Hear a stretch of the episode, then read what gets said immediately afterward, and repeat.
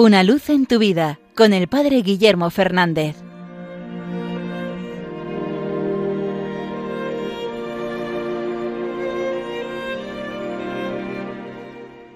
Saludos hermanos de Radio María.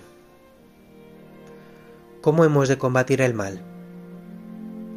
Creo que es una pregunta que todos nos hacemos. Solo hace falta poner la televisión para ver este mal que nos rodea, Estamos viendo una guerra que se desarrolla en directo ante nuestros ojos. Tantas veces vemos el terrorismo, la violencia que nos rodea, la imposición ideológica. Y ante esto, ¿qué actitud hemos de tomar? El mejor ejemplo siempre lo tenemos en la vida de los santos.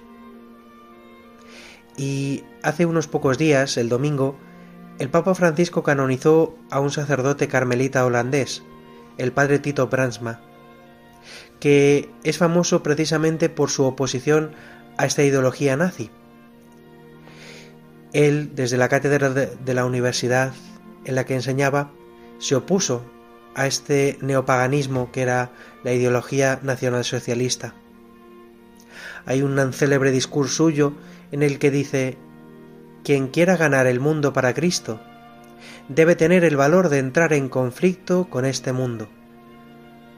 El neopaganismo puede repudiar el amor, pero la historia nos enseña que a pesar de todo, saldremos victoriosos de este neopaganismo a través del amor.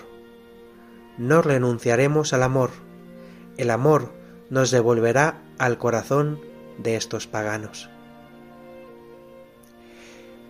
La herramienta para combatir el mal siempre es el amor. Solo el amor puede poner ese freno al mal. Y esto no fueron simples palabras en boca de este sacerdote, sino que las llevó a la práctica en su sentido más difícil. Poco tiempo después fue apresado por los nazis, fue trasladado a varias cárceles, sometido a vejaciones, a violencia, y finalmente fue recluido en el campo de concentración de Dachau. Allí gravemente enfermo, fue llevado a la enfermería.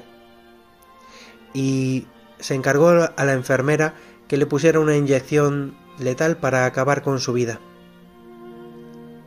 El padre Tito quiso que antes de morir regalar el rosario que tenía a esta enfermera, recordándole que esto no era culpa suya, y le dijo, solo eres una pobre chica, yo rezaré por ti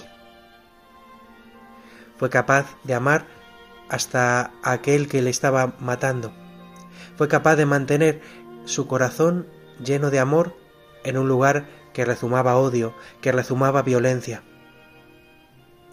Incluso aquellos compañeros que compartieron campo de concentración con él le recordaban con fama de santidad y fueron ellos mismos los que pidieron cuando fueron liberados que se iniciara este proceso de canonización que se culminó hace tan poco. El amor siempre vence. Por eso, ante el mal del mundo, un cristiano tiene el arma que todo lo puede, el amor. Muchas veces puede parecer que está condenada al fracaso, que no sirve para nada amar.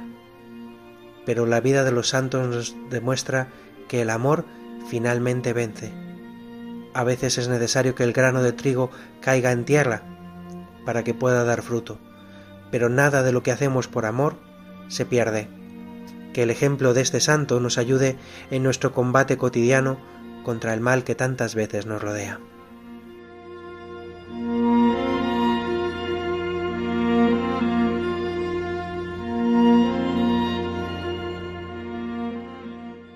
Una luz en tu vida con el Padre Guillermo Fernández.